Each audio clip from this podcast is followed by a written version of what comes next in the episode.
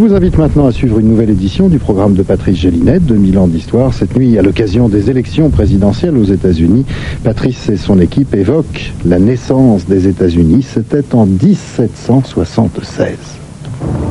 Nous, représentants des États-Unis d'Amérique, réunis en congrès plénier, au nom et par délégation du bon peuple de ces colonies, affirmons et déclarons solennellement qu'elles doivent être des États libres et indépendants. Congrès de Philadelphie, juillet 1776.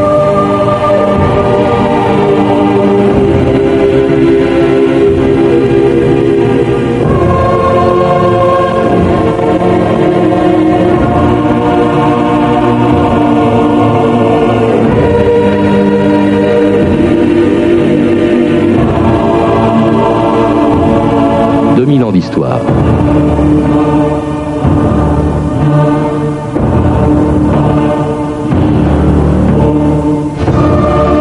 Venus de Pennsylvanie, de New York, du Connecticut, du Massachusetts et de Virginie.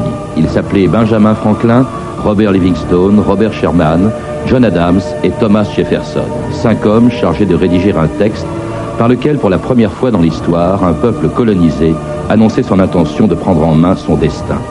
Un défi extraordinaire lancé à une des plus grandes puissances de l'époque, l'Angleterre du roi George III. Parfaitement conscients de l'enjeu, les cinq rédacteurs de cette déclaration ont mis un mois à la rédiger et à la corriger à la virgule près, avant de la soumettre aux représentants des 13 colonies anglaises d'Amérique, réunis en congrès à Philadelphie. C'est là que le 4 juillet 1776 fut voté un des textes les plus importants de l'histoire, l'acte de naissance des États-Unis, la déclaration de leur indépendance. La déclaration, la déclaration.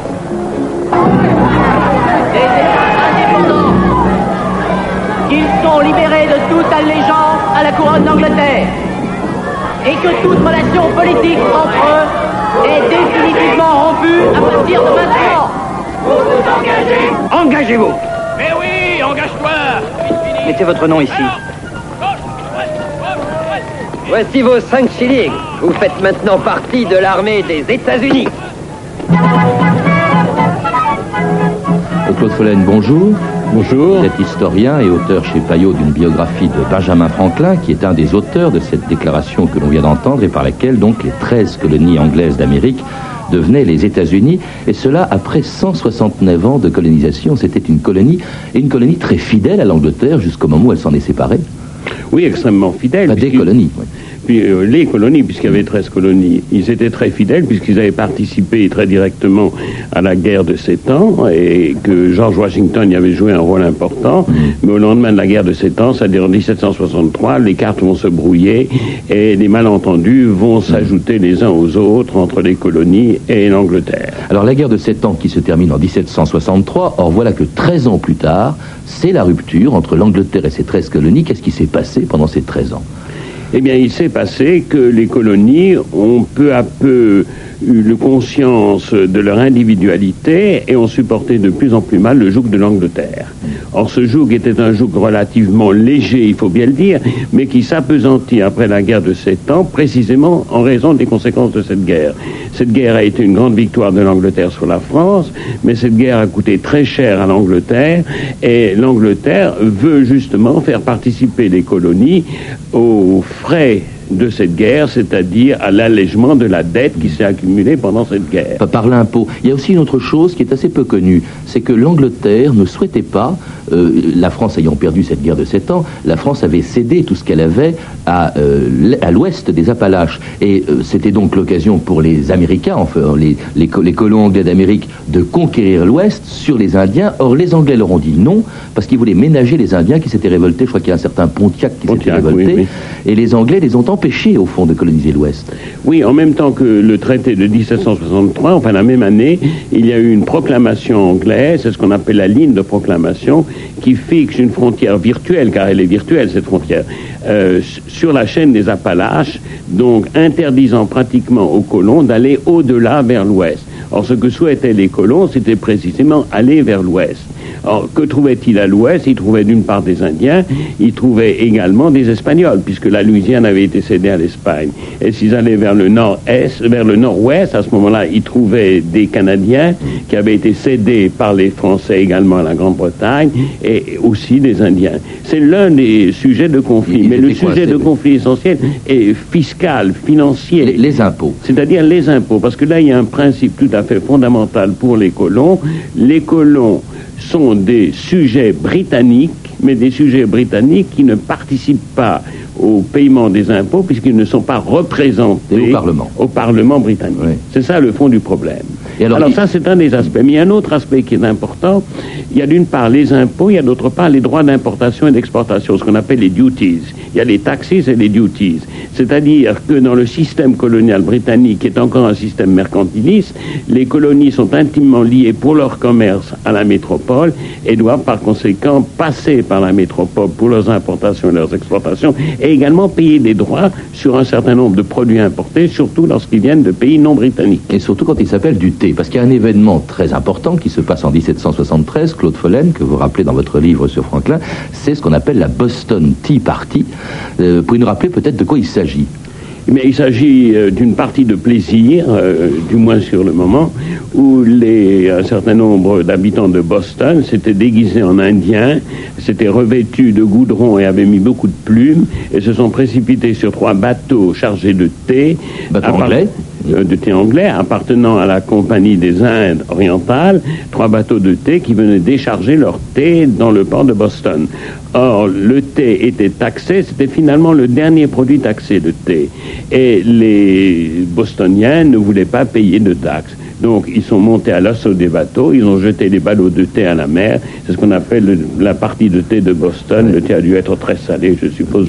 Effectivement, en tout cas, défi euh, à l'Angleterre qui réagit avec beaucoup de fermeté, qui bloque le port de Boston et envoie des troupes en Amérique, provoquant bien entendu la colère de ceux qui ne s'appellent pas encore des Américains. La revue de texte Stéphanie Duncan. La répression anglaise contre Boston, après donc la Boston Tea Party, au lieu de calmer les choses, va au contraire créer une solidarité américaine et ouvrir la voie vers l'indépendance. La Pennsylvanie, par exemple, exprime sa sympathie. La loi du Parlement qui ferme le port de Boston est anticonstitutionnelle et dangereuse. En conséquence, nos frères de Boston souffrent pour la cause commune de l'Amérique. George Washington, futur premier président des États-Unis, mais pour l'instant il est seulement membre de l'Assemblée de Virginie, George Washington exprime ici le sentiment général. Chacune des colonies avait son assemblée, effectivement, pour Voilà. rappeler. Nous ne souffrirons pas d'être sacrifiés les uns après les autres, dit-il, quels que soient les dangers qui nous menacent. Alors, au premier congrès continental, pourtant, les modérés restent tout de même attachés à l'Angleterre. Nous voulons l'aide, l'assistance et la protection du bras de notre mère patrie, déclare leur chef Galloway. Nous devons nous entendre avec la Grande-Bretagne. En revanche, les propos du radical Patrick Henry vont faire date. Nous sommes dans l'état de nature, affirme-t-il en lançant un petit peu la philosophie des Lumières. Virginien, New-Yorkais, habitant de la Nouvelle-Angleterre, la distinction n'existe plus. Je ne suis pas un Virginien, mais un Américain. Très important. Thomas Jefferson, lui aussi futur président des États-Unis et fondateur du Parti démocrate, s'élève à son tour contre les lois anglaises. Ce sont, dit-il, des manifestations du pouvoir assumées par une assemblée d'hommes étrangères à nos constitutions, non reconnues par nos lois. Nous supplions Sa Majesté de recommander au Parlement de Grande-Bretagne l'abrogation totale de ces lois. Mais à Londres, le roi George III n'entend pas du tout euh, faire la moindre concession. Les dés sont jetés, déclare-t-il. Les colonies doivent se soumettre ou triompher. Les gouvernements de Nouvelle-Angleterre sont en rébellion. La force doit décider s'ils sont les sujets de ce pays ou s'ils sont indépendants. Alors, le roi d'Angleterre ne croit pas si bien dire. Aux colonies, en effet, l'idée d'indépendance fait son chemin, grâce notamment à un pamphlet qui se vend comme des petits pains là-bas, le sens commun d'un certain Thomas Paine. Et à propos de l'indépendance américaine, justement, il écrit Le soleil n'a jamais brillé sur une cause de plus grande valeur. Ce n'est pas l'affaire d'une cité, d'un pays, d'une province ou d'un royaume, mais c'est l'affaire d'un continent. Ce n'est pas la préoccupation d'un jour, d'une année ou d'une époque. La postérité est virtuellement en jeu dans la lutte. Et ce Thomas Paine conclut sans ambiguïté c'est le moment de se séparer. C'est le moment de se séparer. C'est une phrase de laquelle va naître, ou vont naître, pardon, les États-Unis, Claude Follen. Se séparer et se rassembler d'abord, parce que immédiatement après, euh, on- ça a été évoqué, les Virginiens, euh, les habitants de Massachusetts vont se réunir dans un premier congrès en 1774. Oui, ensuite un deuxième congrès en 1775 qui aboutit en 1776 à la déclaration d'indépendance. Entre les deux, il y a effectivement le sens commun de Thomas Paine qui a eu un très grand retentissement non seulement aux États-Unis mais également en Europe. Il était traduit immédiatement en français, il y a eu plusieurs éditions françaises. Alors c'est un pamphlet parmi d'autres parce qu'il y en a eu des dizaines de pamphlets. Mais c'est celui qui a eu certainement le plus d'impact parce que d'abord il était bien écrit et c'est le premier pamphlet qui dit ouvertement il faut rompre avec le roi d'Angleterre. Car la fidélité était envers le roi, non George pas envers III le. Parlement, mais le roi. C'est le roi qui était le maître, le chef de cet empire à laquelle, euh, euh, auquel participaient les Américains. Donc c'est la rupture avec le roi, donc c'est la rupture définitive. Par une déclaration, la déclaration donc effectivement d'indépendance, Indépendance, votée le le 4 4 juillet juillet. 1767. Une déclaration, c'est très extraordinaire, qui ressemble, moi je trouve, vraiment à la déclaration française des droits de l'homme 13 ans plus tard. Elle commence ainsi, euh, elle dit, au fond, nous regardons comme des vérités évidentes que tous les hommes ont été créés égaux, avec des droits inaliénables, dit la déclaration, la vie, la liberté, la recherche du bonheur. C'est vraiment la déclaration des droits de l'homme de 1789. Mais oui, 13 au moins avant. le début. Au Ouais. moins le début. Parce que si vous continuez à lire la déclaration d'indépendance, c'est très différent. Bon, il y a des points communs, il y a des points différents. Les points communs, c'est le rappel des grands principes, c'est-à-dire la liberté, l'égalité et le droit au bonheur. Le droit au bonheur qui est spécifiquement américain, parce que celui-là, vous ne le retrouvez pas dans la déclaration des droits de l'homme de 1789. Mais cette déclaration de 1776 est avant tout une déclaration de rupture. C'est la rupture avec l'Angleterre et la suite de la déclaration d'ailleurs est très claire à ce sujet. Il y a tous les griefs contre l'Angleterre, y compris contre le roi d'Angleterre, y compris un grief qui ensuite a été rayé à la demande des délégués du Sud qui concernait la traite et qui rendait le roi d'Angleterre, Georges III, responsable de la traite des esclaves à laquelle vraiment il n'avait rien à faire. En tout cas, l'indépendance est proclamée donc par cette déclaration votée par le Congrès le 4 juillet 1776 et annoncée trois jours plus tard à Philadelphie par la cloche de la liberté, Liberty Bell.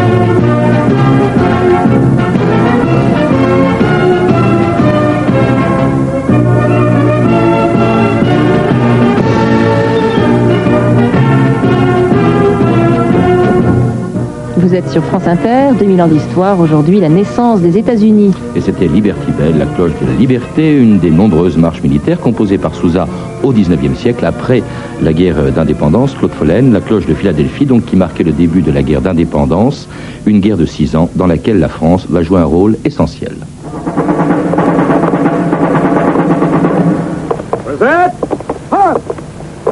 Voyez le bienvenu, monsieur de Lafayette. Mais vous êtes si jeune, vous pourriez être mon fils. Comme beaucoup de vos soldats. Ah oui, mais ils sont aussi les fils de l'Amérique. Vous, vous êtes français, vous avez une grande fortune, un grand nom. Ce n'est pas le cas de la plupart de mes fils. On ne reçoit pas la grandeur en naissant, monsieur, mais en se battant pour une grande cause. Cornwallis a reçu en renfort 5000 mercenaires brandebourgeois.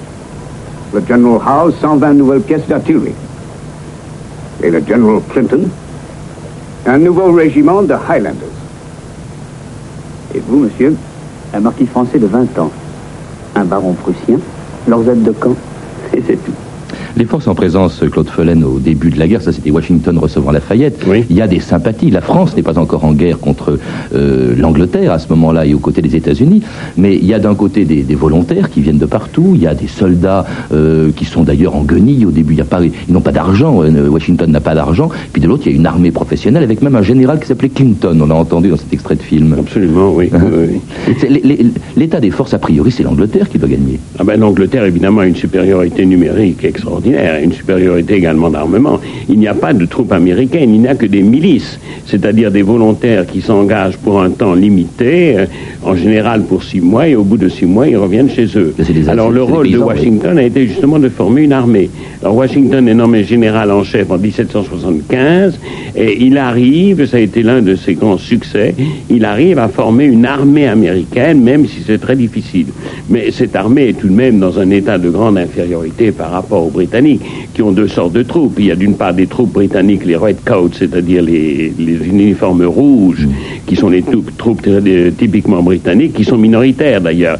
Il y a surtout des mercenaires, des mercenaires allemands, des SOA en particulier, qui forment le gros des troupes britanniques. Autre euh, désavantage pour les, pour les Américains et pour Washington, les Américains sont divisés. On oublie toujours qu'ils ne se sont pas tous mobilisés pour l'indépendance. Il y avait beaucoup de loyalistes. On dit qu'il y avait un tiers de, de loyalistes, un tiers d'attentistes et un tiers d'insurgents, comme on les appelait. Oui, les, Américains ne sont pas du tout unis à ce moment-là. Il y a tout le groupe des loyalistes euh, qu'on retrouve dans tous les États. Il y a des États où il y a un peu plus de loyalistes que d'autres, en particulier l'État de New York, mais également le Sud. Le Sud est très divisé à ce moment-là, car une partie de ces colons américains reste fidèle à la Grande-Bretagne. La Grande-Bretagne est toujours considérée comme la mère patrie, et par conséquent, ils ne veulent pas participer à Alors, ou bien ils quittent euh, les États-Unis pour aller soit vers le Canada, qui à ce moment-là est britannique, soit pour retourner aux États-Unis, soit ils sont arrêtés.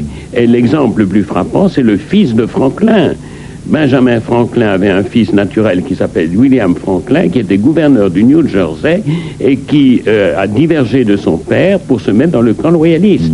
Et il a été interné d'une façon assez sévère, brutale, dans le Connecticut avant de repartir pour l'Angleterre. Le père et le fils se sont brouillés, justement. C'est très typique de cette situation de l'opinion américaine à ce sujet. En tout cas, malgré ses handicaps, en octobre 1777, Washington remporte pourtant sa première victoire. Well, gentlemen, Messieurs, la menace sur le nord s'estompe. Burgoyne s'est replié, j'ordonne à Gaze de faire mouvement. L'heure est venue et nous attaquons Burgoyne ici, à Saratoga. C'est là que nous nous avons attirés et c'est là que nous nous écraserons.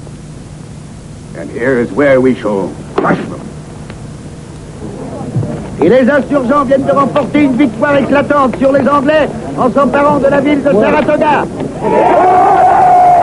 Saratoga, Claude Follen, c'est en octobre 77, un peu au début de la guerre. C'est une victoire très importante. Elle est pas très, très importante, puisque une armée britannique qui venait du Canada euh, est battu par des troupes sous la, sous la direction, sous le commandement du général Gates, euh, dans la vallée de l'Hudson à Saratoga. C'est la première grande victoire américaine. Elle est absolument décisive car c'est elle qui va décider de l'attitude de la France. À ce moment-là, Franklin est l'un des trois envoyés, car il n'est pas tout seul, il est l'un des trois envoyés américains à Paris, plutôt à Versailles, disons, auprès de la cour de Versailles. Il est là depuis un an à peu près. Il est arrivé à la fin de 1776 et il s'évertue à trouver de l'aide du côté français. Mais une participation directe française est exclue à ce moment-là, car euh, les Américains n'ont eu jusque-là que des revers. Saratoga va marquer le tournant principal et décider en particulier de l'alliance entre la France et les États-Unis, qui est signée donc à Paris et à Versailles le 6 février 1778. Avec le concours d'ailleurs de Lafayette, qui était revenu entre-temps en France pendant quelques mois, il est venu sept mois en France, pour effectivement pousser Louis XVI euh, à, intervenir, et la participation de la France va être considérable, Claude Follen. Elle est considérable, mais il faut dire tout de même qu'elle est tardive, la participation de la France, car la participation effective de la France, c'est en 1780, c'est-à-dire deux ans après la signature du traité. Immédiatement après la signature du traité, il y a eu deux tentatives par l'amiral Destin l'une sur Newport dans le Rhode Island et l'autre sur Savannah en Caroline du Sud, deux tentatives navales qui ont échoué. D'où la décision qui a été prise à Versailles d'envoyer une armée sous la direction de Rochambeau. C'est le corps expéditionnaire français qui part donc en 1780, qui va à Newport, et c'est à partir de Newport que tout va se décider. Et une armée, effectivement, mais aussi une flotte, la flotte de l'amiral de Grasse, qui va permettre une victoire décisive à Yorktown le 17 octobre 1781 contre l'armée anglaise du général Cornwallis.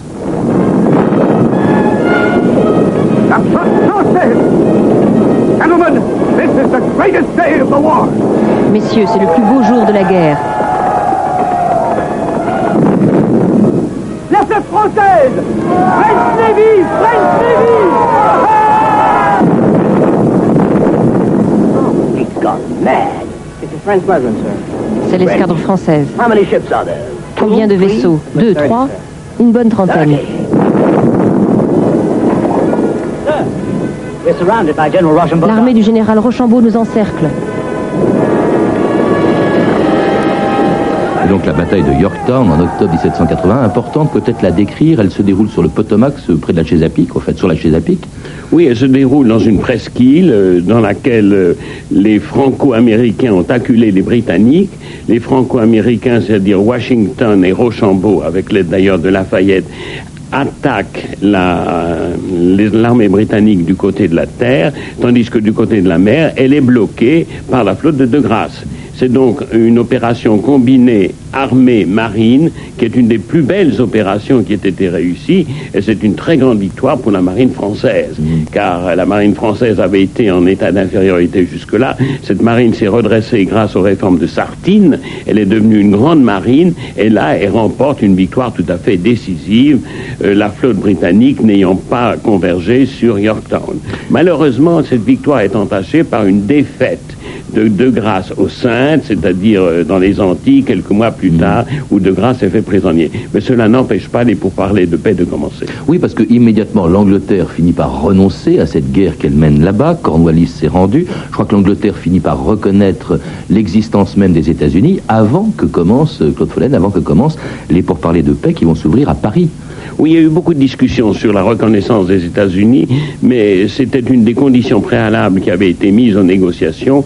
Et les négociations commencent effectivement à Paris d'un côté et à Londres de l'autre, mais à Paris surtout avec Franklin. Là encore, on retrouve Franklin qui joue un rôle tout à fait dé- décisif, car à ce moment-là, il est ministre plénipotentiaire en France, et grâce à ses relations qu'il avait conservées en Angleterre, il a pu commencer les pourparlers de euh, en secret à Paris, euh, sans en prévenir Vergène, mais Vergène était tout de même au courant parce qu'il y avait des espions déjà à ce moment-là, et Vergène savait à peu près ce qui se passait. En tout cas, des négociations entre... Ministre des Affaires étrangères de Louis XVI. Oui, rappelle, ministre des Affaires étrangères Louis XVI. Les négociations étaient déjà très avancées euh, avant que le traité ne soit signé. Dès la fin de 1782, les Anglais et les Américains s'étaient mis d'accord, mais ils ont attendu septembre 1783 que les Américains, les Français et les Espagnols se mettent d'accord de leur côté. D'où deux traités, le traité de Versailles, qui est le traité concernant plus spécialement les Américains et les Britanniques, et le traité de Paris, qui est le traité concernant les Français. Alors, le traité de Versailles, Claude Follen définit les frontières de ce nouveau pays que sont les, les États-Unis, 13 États euh, au début. Euh, mais alors, en revanche, ne définit pas encore la constitution américaine. Il faudra encore attendre 4 ans pour que les États-Unis, les nouveaux États-Unis, aient une constitution. Et là encore, Franklin, auquel vous avez consacré une biographie, euh, a joué un rôle dans cette constitution. Oui, en fait, les Américains avaient une constitution depuis 1781, mais c'est ce qu'on appelle les articles de confédération. Mais c'était une constitution bancale, absolument bancale, qui ne marchait pas du tout, d'où la nécessité de réunir ces États, et c'est ça le gros problème. Le gros problème, c'est de mettre les États d'accord, des États qui sont très différents, du nord au sud, il y a plus de 2000 kilomètres, et euh, c'est donc la Convention de Philadelphie en 1787 qui a fini par mettre sur pied une constitution qui est toujours la constitution des États-Unis actuels. Il y a une constitution fédérale avec un pouvoir fort, euh, enfin pouvoir exécutif, euh, dont le premier président sera George Washington, euh, avec une capitale qui est encore Philadelphie, qui n'est pas encore Washington, la ville de New Washington. York, d'ailleurs. New York, puis New York. Philadelphie, Oui. puis, Washington. Washington, en, en- en 1800, et, et puis des conséquences énormes. En, en deux mots, pour les États-Unis, c'est évidemment l'indépendance, c'est l'indépendance des, des- futurs euh, puissants États-Unis. Euh, pour euh, la France, c'est aussi une conséquence, ça peut-être peut-être les germes de la Révolution, Claude Follen. Oui, oui et non. On, peut, on peut discuter, on a beaucoup discuté de ce point de vue. Bon, les germes de la Révolution, oui, puisqu'on retrouve un peu les mêmes principes du côté américain et du côté français. La guerre a coûté très cher également. La France y a participé directement financièrement à un moment où les finances françaises, on le sait, n'étaient pas très florissantes. Mais c'est tout de même assez lointain, ça, je dois dire. Merci en tout cas, Claude Follet, de nous avoir rappelé cette naissance des États-Unis, euh, que l'on retrouve aussi en lisant cette biographie passionnante de Benjamin Franklin, que vous venez de publier chez Payot. Vous avez également écrit euh, Jefferson à Paris, publié chez Perrin, et puis Histoire de l'esclavage aux États-Unis, publié également chez Perrin. Vous avez pu entendre des extraits du film Lafayette de Jean Dréville, disponible en vidéo. Vous pouvez nous faire part de vos commentaires et suggestions à l'adresse suivante 2000 ans.histoire à radiofrance.com ou téléphoner au 08 36 68 10 33 2 francs 23 la minute. On est en train d'entendre le Yankee Doodle qui marque la naissance, je crois, à peu près des États-Unis, le premier hymne officiel, entre guillemets, des États-Unis. C'était 2000 ans d'histoire à la technique euh, Jean-Philippe Jeanne et Antoine Viossa, documentation Anne Weinfeld, revue de texte Stéphanie Duncan, réalisation de Anne Kobilac. Une émission de Patrice Gélinet. Patrice, que nous retrouverons bien sûr demain nuit, sous les étoiles exactement, sur France Inter, entre 3h et 3h30. Demain, eh bien, poursuite euh, de cette évocation de l'histoire des États-Unis avec la guerre de sécession. Et le programme, pour ce qui nous concerne cette nuit, se poursuit dans quelques instants avec une autre histoire. Cette semaine, nous débutons un nouveau feuilleton. Euh, Vendée Globe euh, oblige. La course autour du monde sans escale et en solitaire euh, va partir dans, dans, quelques heures. Il y a eu quelques retards. Ça nous a donné l'idée, l'envie d'évoquer la première, la première de la série, la première course à travers les océans, une course autour du monde, là encore, sans escale et en solitaire et sans assistance. Une drôle de course avec de drôles de concurrents. On s'est arrêté sur un concurrent et vous allez voir quelle histoire. C'est l'histoire de Donald Crowhurst. Après Johnny Hallyday, quelques cris.